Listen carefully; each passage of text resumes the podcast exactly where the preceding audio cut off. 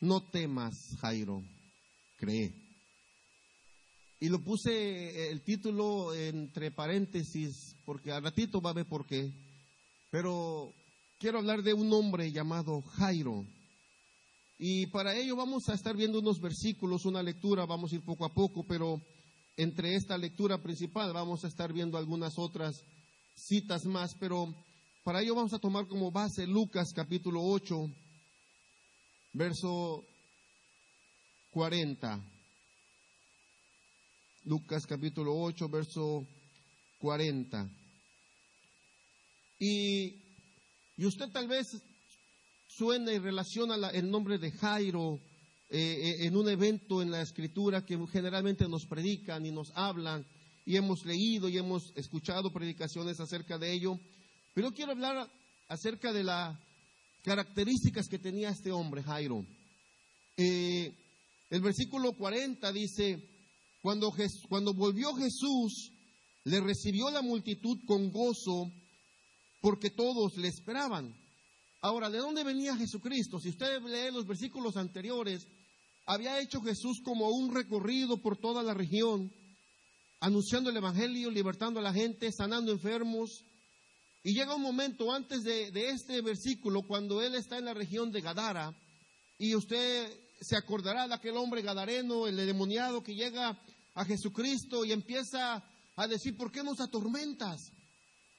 Hijo del Altísimo, ¿por qué nos atormentas? Has venido a atormentarnos porque la escritura dice que Jesús le reprendía. Y entonces le piden permiso a Jesús para meterse a un hato de marranos que estaban allí. Y la legión, porque le preguntó, le preguntaba a los, a los demonios, ¿cómo te llamas? Y le dicen legión porque somos muchos. Y una legión en el ejército romano era mínimo de cinco mil soldados. Entonces, imagínense cuántos demonios estaban en esta persona porque había sido eh, constantemente entraban y salían de él, pero dice que le piden permiso a Jesús, se van los marra, entran al hato de cerdos y estos se van al, al voladero. Y cuando Jesús regresa a la región que está en esta parte, dice, y cuando Jesús volvió, le recibió la multitud con gozo, porque todos le esperaban. Entonces el versículo 41 dice, cuando entonces vino un varón llamado Jairo, que era el principal de la sinagoga, y postrándose a los pies de Jesús le rogaba que entrase en su casa. Pero vino un hombre llamado Jairo, que era el principal de la sinagoga. Ahora, este mismo hombre, Jairo, dicen los escritores, dicen los estudiosos, que era la misma, él estaba, eh, eh, bueno, su cargo era, era el principal, Ahora, ¿cuál, era la responsabilidad del principal de la sinagoga? Se encargaba de cuidar el, edificio, se encargaba de que el orden del servicio estuviese al pie de la letra, es decir, quién tenía que estar poniendo, cuidando que hubiese eh, aceite en el candelabro, que los panes de la proposición estuvieran correctos, que levita le tocaba su turno tocar, porque tenían turnos que los sacerdotes y levitas servían porque había servicio las 24 horas y entonces él era el encargado de que todo corriera correctamente. Es decir, cuando usted viene aquí al Logos, hay alguien que se encarga de decirle a los hermanos, nos puede ayudar con el servicio para que abra, nos puede ayudar para orar por la ofrenda, nos puede ayudar para recoger la ofrenda, nos puede ayudar para terminar el servicio. Es decir, hay alguien que lleva, está pendiente del orden del servicio, quién toca, quién, quién va a cantar. Cada servicio especial es lo mismo, hay alguien eh, eh, encargado de ello. Ese era el trabajo de Jairo. Era el principal de la sinagoga. Ahora, este mismo hombre estaba, si usted recuerda, ¿se acuerda aquella ocasión cuando Jesús está en la sinagoga y está un hombre en medio de la congregación con la mano seca y Jesucristo le dice, ¿qué quieres que te haga? Y lo ve que estaba con la mano seca y Jesús lo sanó. Y le hicieron grande alboroto porque era sábado y sanó, sanó a un hombre con la mano seca en sábado en esa, en esa congregación, en esa sinagoga, estaba Jairo. Y, usted se acuerda, si vamos a, a, leer un poquito, si vamos a Marcos capítulo 3, verso 1 en adelante, si no mal recuerdo es esa porción, Marcos capítulo 3, verso 1 en adelante. Dice, en, esta, en otra ocasión entró en la sinagoga y había allí un hombre que tenía la mano paralizada. La versión 60 dice seca. Algunos que buscaban un motivo para acusar a Jesús no le quitaban la vista de encima para ver si sanaba al enfermo en sábado. Entonces Jesús le dijo al hombre de la mano paralizada, ponte de pie frente a todos. Luego dijo a los otros, ¿qué está permitido en sábado? ¿Hacer el bien o hacer el mal? ¿Salvar una vida o matar? Pero ellos permanecieron callados. Jesús se les quedó mirando enojado y entristecido por la dureza de su corazón y le dijo al hombre, extiende la mano. La extendió y la mano le quedó restablecida. Y el versículo 6, tan pronto como salieron los fariseos, comenzaron a tramar con los herodianos cómo matar a Jesús. En ese mismo lugar, a esa misma sinagoga, cuando el versículo 40 de Lucas capítulo 8 dice, cuando volvió Jesús, a esa misma sinagoga pertenecía Jairo. Aquellos que se molestaron porque Jesús le sanó la mano seca o paralizada a este hombre, se molestaron y trataban de acusarlo y trataban de ponerlo en la cárcel al maestro.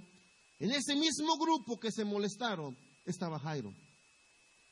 No sabía lo que le esperaba el futuro a Jairo. Era el hombre que cuidaba el edificio, era un hombre de confianza, era un hombre responsable, tenía las cosas listas siempre que se llevaba, siempre llevaba el orden de servicio, es decir, como alguien aquí cuando se va a hacer la Santa Cena, hay uno encargado que todo esté listo para realizar la Santa Cena. Todos lo conocían. Era un hombre responsable, un hombre incluso adinerado. Era un hombre prominente, influyente, culto, rico. Pero llegó un momento en que tuvo que venir a los pies de Jesús. Tuvo que venir a los pies de aquel que él acusó días antes. Tuvo que venir a los pies del maestro. ¿Por qué? Porque aparte de ser el hombre encargado de la, de, la sinagoga, aparte de ser un hombre influyente, un hombre rico, un hombre responsable, su primer labor que él tenía era papá. Y tenía una hija de 12 años que cayó enferma a punto de morir. Y el que es papá de repente puede relacionarse, puede usted entender con ello. Decía cuando habría el servicio de nuestro hermano Ralph, que no solamente es aquel que engendra, sino padre, es aquel que cría, aquel que, que tomó la responsabilidad que otro abandonó y él toma ese lugar y, y, trata de guiar a los hijos que él no engendró. Y llega un momento que esos hijos le nombran padre a él. ¿Se imagina qué satisfacción tan grande? Pero este hombre había engendrado su hija y llegó un punto en que estaba enferma.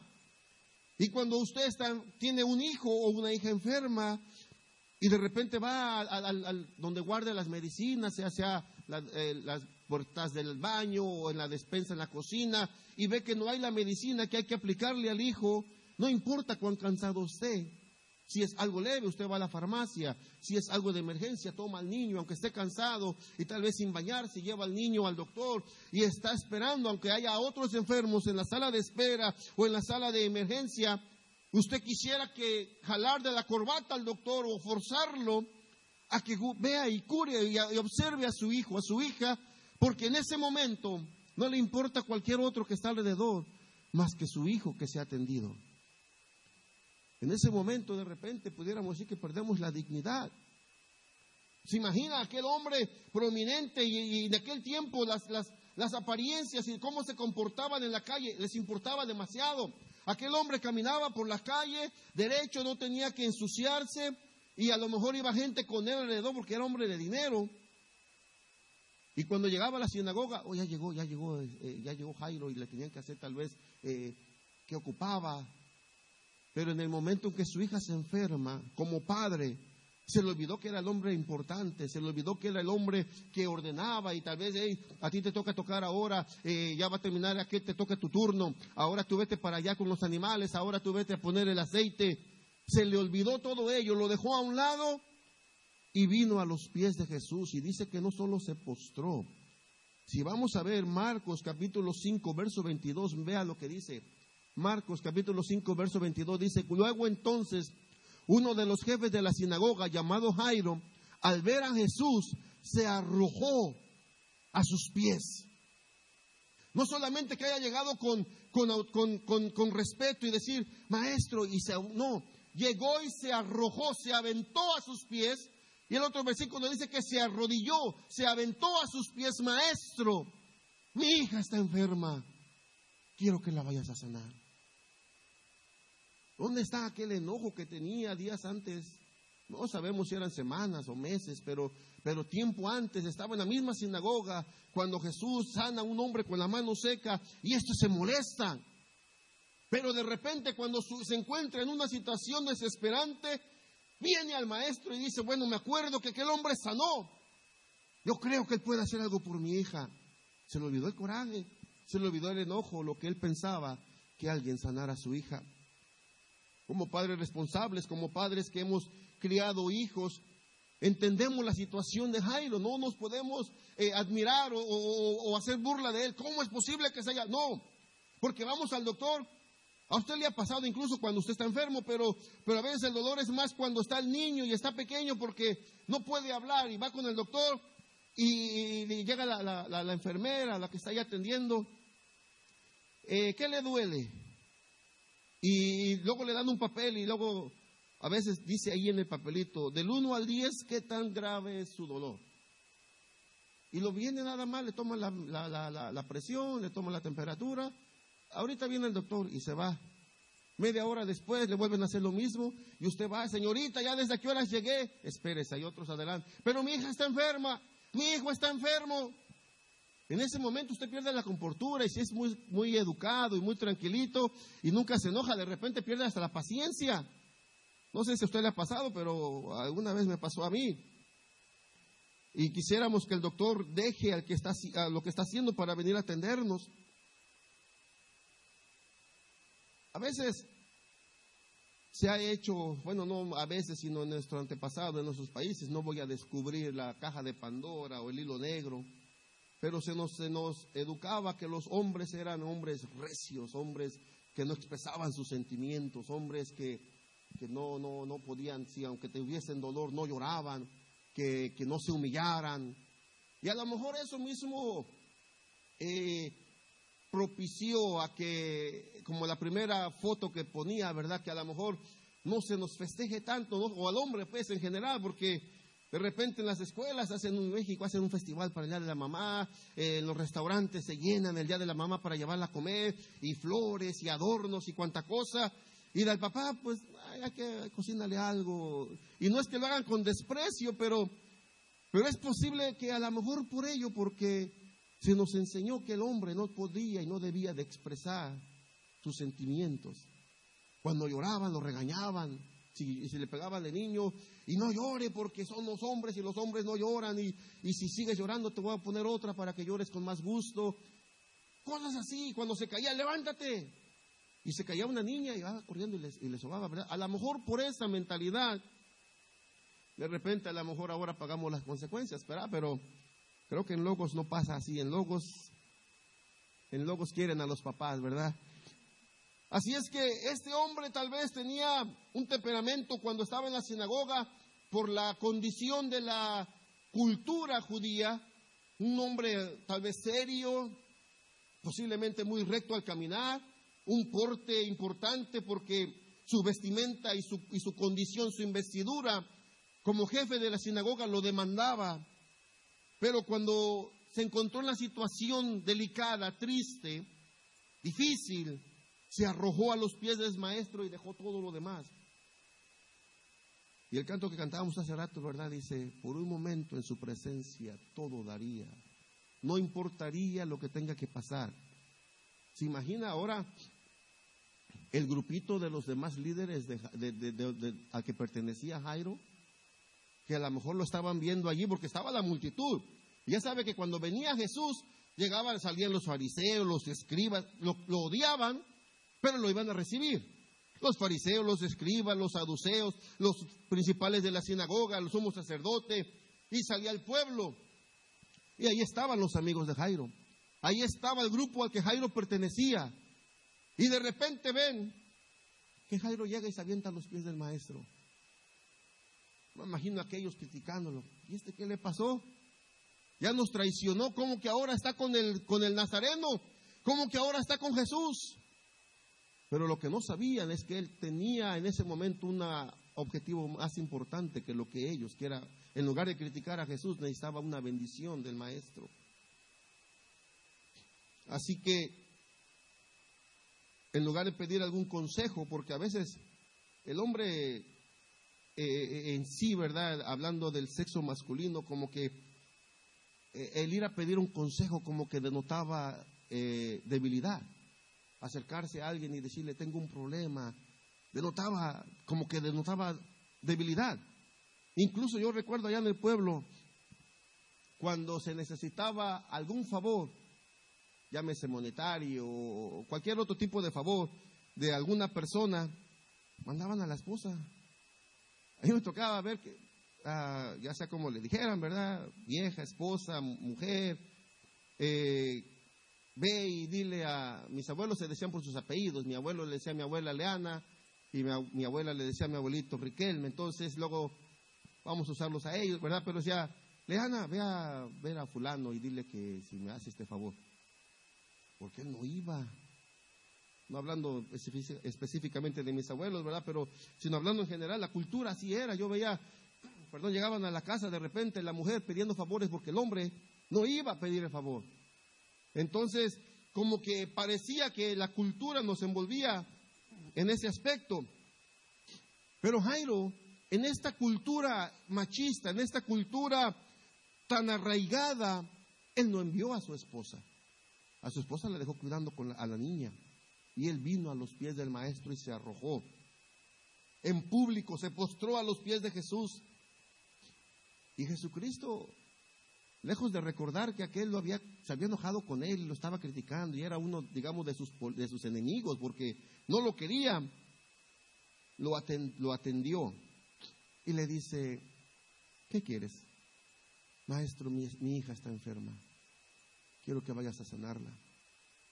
Y el maestro muestra su amor y dice, vamos. Y van caminando y empiezan a ir a, a ver a la, a la, hija de, Jairo. Y si vamos al versículo 42 de la misma lectura de 8, gracias. Porque su única hija de unos 12 años se estaba muriendo. Ponga atención a los 12 años y dice, Jesús se puso en camino y las multitudes la apretujaban. Vamos, vente Jairo, vámonos a ver a tu hija. Y ahí va la gente apachurrándolo, va la gente pisándolo, empujándolo, empujándose porque eran demasiado, tal vez las calles eran muy angostas. Y el versículo siguiente dice, había entre la gente una, una mujer que hacía 12 años padecía una hemorragia. ¿Cuántos años tenía la hija de Jairo? Como 12, ¿verdad? 12. ¿Y esta mujer cuántos años tenía enferma? 12. El tiempo que Jairo tenía felicidad y dicha con su hija, que eso los padres entenderán, los padres que tienen hijas, yo tengo dos hijos, pero veo cuando los papás tienen hijas como que son más apegados a la hija, la hija los quiere más. No es que no quiera a la mamá, pero que se, apegan más a la mamá y los, ah, perdón, al papá y los hijos, los varones como que se apegan más a la mamá. Pero el tiempo, 12 años, Jairo gozando, riéndole las, las travesuras y las cosas que hacía la hija. Y esta mujer sufriendo 12 años de flujo de sangre, hemorragias, dice esta versión, sin que nadie pudiera sanarla. Ella se acercó por detrás y le tocó el borde del manto. Y ya hemos hablado acerca del manto, la misma parte que, que David corta el borde del manto a Saúl. Una vez pude ver una, un manto que usan, el manto es personal de ellos, es como, eh, es algo personal, pero en una de las esquinas de los mantos tiene unos nudos, cada nudo tiene un significado, pero hay una parte donde meten el dedo pulgar cuando ellos van a clamar misericordia. Entonces se cubren con el manto, cortan la circulación de la sangre del dedo pulgar, inclinan su rostro y están pidiendo misericordia. En otras palabras, mi autoridad, porque se acuerda que cuando usted o alguien en su familia, sus abuelos o sus tíos, no sabían firmar o no sabían leer, escribir, para firmar algún papel legal le ponían la huella del dedo derecho, del dedo, pulgar, que es el dedo de autoridad. Entonces ellos cuando ponían ese dedo en ese, orificio, eh, el, el hilo era un hilo grueso, le cortaba la circulación, diciendo de una manera, mi autoridad queda sumida, sume- sumergida, perdón, queda sumisa, perdón, a ti y le clamaba misericordia. Entonces, por eso cuando David viene y le corta el manto, el borde del manto a, Saúl, en su, eh, físicamente no lo mató, pero espiritualmente es como si lo hubiese matado porque no era de que, oh, el rey ya no sirve su manto, tráiganle uno, préstenle uno, no, eso era personal. Por eso David en su corazón tuvo un pesar porque Saúl ya no podía clamar misericordia. Entonces viene esta mujer y le toca el borde del manto, le estaba pidiendo misericordia al maestro, porque ya había ido a ver a todos los médicos, había gastado mucha fortuna y no sanaba. Y viene con el maestro y le clama misericordia al tocarle el borde del manto. Y sanó. Pero entre tanta gente, se imagina, Jairo va bien contento, va con el maestro, ya, ya la esperanza en su rostro, tal vez había una esperanza, había algo de alegría, porque el maestro iba con él para sanar a su hija. Y de repente el maestro se para. ¿Quién me tocó? Y, Jairo, eh, este, pues todos maestro, pero apúrate porque mi hija está enferma. Y el maestro se queda, ¿quién me tocó? Y los versículos siguientes, eh, vamos a seguir un poquito al distante, cesó su hemorragia. ¿Y quién me ha tocado? preguntó Jesús. Como todos negaban haberlo tocado, Pedro le dijo, Maestro, son multitud de las que te aprietan y te oprimen. No, alguien me ha tocado, replicó Jesús. Tal vez Jairo con la, con la desesperanza, vamos maestro, vamos, apúrate, ya casi llegamos a la casa, mi hija está enferma. Y Pedro tal vez vio la, la, la condición, la desesperación en el rostro de Jairo, por eso Pedro se, le, se levanta, levanta su voz y dice, maestro, son muchos los que te aprietan, son muchos los que están alrededor de ti. Y aún así preguntas, ¿quién me ha tocado? ¿Qué importa? Vámonos. No, alguien me ha tocado porque de mí salió poder. Y el Jairo, con la desesperación de su hija, es como, doctor, apúrese. Pero lo que Jesús estaba tratando era, no era tanto el problema físico de esta mujer, que esta mujer su, su esperanza tal vez estaba tan baja, porque 12 años luchando con una enfermedad que nadie le había sanado. ¿Se acuerda de aquella mujer samaritana que vivía con un hombre que no era su esposo? Jesús no la condenó, pero Jesús estaba tratando y sanando su corazón. No es que estuviese mal que amara, pero que lo hiciera de la manera correcta con el maestro. Y esta mujer estaba tal vez tan herida, porque, ¿se acuerdan? Lucas capítulo 4, que Jesús vino a sanar a los quebrantados de corazón. Tal vez esta mujer tenía, estaba quebrantada en su corazón porque los doctores la habían desechado. Y de acuerdo a la ley, esta mujer no podía estar entre la multitud, también tenía que estar apartada. La mujer que tuviese flujo de sangre tenía que estar apartada y era inmunda. Y todo lo que tocase era inmundo. Ella no podía estar entre la multitud porque era inmunda. Es decir, ella rompió incluso las reglas. Se atrevió a ir en contra de la ley porque tenía que estar apartada por allá. Y se acercó al maestro. Menos podía tocar a un levita o a un sacerdote. Y ellos reconocían a Jesús como el maestro. Y vino y le tocó. Y Jesús, lejos de rechazarla, como lo habían hecho las demás pueblos, la demás, gente, el pueblo alrededor, los médicos, su familia, incluso a lo mejor, se detiene y dice, ¿quién me ha tocado? Y la mujer viene y dice, como se vio descubierta, maestro, yo te toqué. Entendemos que dio una, se imagina, está Jairo esperando que el maestro vaya a ver a su hija. Su hija está enferma. ¿A usted le ha pasado, hermano, alguna vez que va para un lugar y de repente alguien le detiene el paso, incluso cuando va a salir de la iglesia? A lo mejor a alguno le pasó hace ocho días, le pasó el viernes, le va a pasar ahora, a lo mejor le va a seguir pasando. Pero usted ya se quiere ir, a lo mejor ya, ya el cuerpo ya pide un steak o pide un pollo, pide la ensalada, ya tiene hambre y usted ya se va y en el camino le sale el hermano René, ¿cómo está hermano? Y, y anda que ni le gusta hablar al hermano. y, la familia lo está esperando y usted, ¿cómo le hago para irme? Y ya me quiero ir y no, le puedo cortar la plática y ya me quiero ir. O tiene algo que hacer y, se va, y alguien le sale al paso, le empieza a platicar. ¿Y cómo le digo que no? Jairo estaba en la misma situación. Jairo tenía una emergencia. Maestro, vámonos. Y no, y en ese momento fue en la noche de testimonios. Porque la mujer empieza tal vez llorando, agachada el rostro. Maestro, he gastado mi, mi fortuna, 12 años, nadie me ha podido sanar. Tú eras mi última esperanza, entendemos, porque Lucas, el doctor, versículos anteriores, él está diciendo, había una mujer que por 12 años tenía flujo de sangre, tenía una hemorragia y no paraba y había gastado todo su dinero. ¿Se imagina todo lo que la mujer le está diciendo al maestro? Y acuérdense que el hombre no podía, la mujer no podía hablar en público con los hombres, eso era otra cosa. Y ahí está el maestro hablando con la mujer. Y Jairo, este, sí está bonito que la sanaste, pero maestro, mi hija se está muriendo. Esta no se estaba muriendo. ¿No le ha pasado que ese, no está tan mal como el mío? Atiende al mío primero. Y Jairo desesperado, porque su condición de padre le está llamando que su hija está enferma. Y viene uno de repente, ya que está esta mujer en testimonios, y viene uno de repente y le dice, le habla al oído, Jairo, tu hija ya se murió. Ya no molestes al maestro.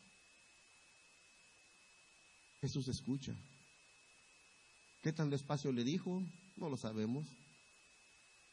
Pero el maestro lo sabía. El día viernes estaba con mi familia, en una sobrina de tres años, estábamos jugando con ella y, le estaba diciendo acerca de un niño en su escuela y mi hermana le dice, ¿cómo se llama? Y mi sobrina le hace. Entonces se acerca mi hermana y mi sobrina no ve que yo me acerco y le dice despacito, Matthew. Y yo, en cuanto escucho el nombre, le digo, ah, se llama Matthew. Y si hubiese visto los ojos de, de, mi sobrina, como diciendo, ¿cómo supiste? Pero escuché. Algo así tal vez pudo haber sido con, con Jairo, no sabemos quién, el nombre del mensajero, pero a lo mejor era un mensajero que su vista y su esperanza era terrenal. Él no tenía relación, entendemos, sanguínea con Jairo porque llega y le dice, ya no lo molestes, tu hija ya se murió. No dice el nombre del mensajero, pero, pero ¿cuántas personas ha vivido en nuestra vida, hermano, que usted está pidiendo algo al Señor, tiene una petición delante del Señor? y viene alguien y le dice, esa, esa, esa, esa petición ya no te la van a contestar, ya olvídate de eso. Y, trata de decirle, no, ya llevas años. Sencillamente, hablemos de cuando la iglesia empieza a predicar que Cristo viene y viene gente y nos dice, esa predicación, esas palabras son de muchos años, Jesucristo no va a venir, olvídate de eso, estás perdiendo el tiempo en la iglesia. Pero Jesús se voltea y le dice, no te preocupes, solo cree no temas, Jairo. Y decía que le había puesto entre comillas el nombre de Jairo porque entre esas comillas ponga su nombre. No te preocupes, Juan. No te preocupes, Pedro. No te preocupes, Josué. No te preocupes, René. Tan solo cree. ¿Cuál es la petición que usted arduamente le ha puesto delante del Señor y aún no se le ha contestado? ¿Cuál es la petición que usted ha traído delante del Señor y ha habido gente, tal vez, si no de su familia, pero amigos, vecinos o algún conocido que viene y le dice, pones tu fe en algo que no has visto, pones tu fe en algo que no hay fundamento, pones tu fe en algo que en alguien que tú ni lo has visto ni lo has tocado, ¿para qué pierdes el tiempo? Pero cuando usted viene al Señor, el Señor escuchó lo que aquella persona le dijo, aquel ser le dice, y el Señor le dice, no temas, cree y ese espacio de la coma y el silencio ponga su nombre. No temas, cree, cree. Y aquel hombre no dice la escritura si, si, si Jairo eh, se entristeció cuando le dijeron de su hija. La reacción, porque al instante el maestro le dice, no temas, cree. Y aquel se mantuvo firme al lado de Jesús.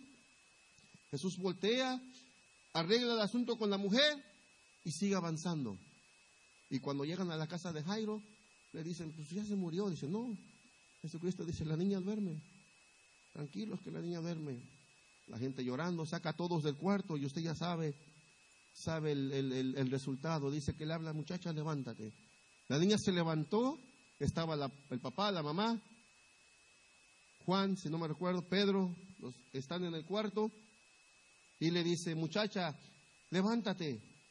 Y ya cuando dice que la muchacha se levantó, empezó a servirles y dice que les dio de comer. Y la mandó, dice que los papás, del versículo 56, y sus padres estaban atónitos porque Jesús les mandó que nadie dijese lo que había sucedido. Un hombre de prominencia, un hombre responsable, un hombre culto, un hombre rico, en el momento de la desesperación y de la prueba se arrojó a los pies del maestro. Se olvidó, no importó lo que tenía que dejar, no importó su condición, su dignidad, se aventó a los pies del maestro, sana a mi hija. ¿Por cuánto tiempo ha pedido usted una petición? Entendemos el papel del padre, el papel del padre es proveer, decía nuestro hermano Rafael, es proveer al hogar, es de repente eh, en algunos casos el que tiene que poner el toque serio, el toque de autoridad en la iglesia, aunque algunas otras veces podemos poner el toque cómico para que la gente se ríe y la, y la familia pueda tener un momento alegre. Pero ese que tiene, aunque estén riendo, está pensando cómo proveer el alimento, cómo proveer la, educación, cómo proveer vestido, cómo proveer un techo. Cosas que a veces los hijos eh, hasta cierta edad no tienen preocupación de ello. Porque ellos dicen, bueno, tengo ganas de un, de un refresco, van y, perdón, esta gripa ya tenemos días que no se nos quiere, no, no, no, no se quiere ir aunque la echamos fuera, pero eh, el, padre está luchando contra ello y el hijo nada más busca la comida y abre el refrigerador y no se pone a preocupar, a pensar lo que, lo que ha pasado el papá. Y no es que sea, nos, hagamos el mártir, pero a lo que me refiero es de que, y usted entiende, y usted entiende lo que estoy tratando de decir, que puede estar riéndose, pero de momento estar pensando cómo le va a hacer mañana para las cosas que tiene que hacer. Y no solamente, y no se detiene, sino que al otro día se levanta con el ánimo por delante y dice, bueno, voy a proveer para mi familia. Y cuando está enfermo se preocupa, aunque tiene que pensar más adelante también, pero está preocupado por el bienestar de la familia, no importa tal vez de repente el trabajo que tenga que hacer, las horas que tiene que trabajar, en su mente está, tengo que proveer para mi hogar. El hombre este era prominente y todo, y de repente se encuentra en una situación que lo hizo olvidar su condición y lo que le importaba era la, solución y la sanidad para su hija.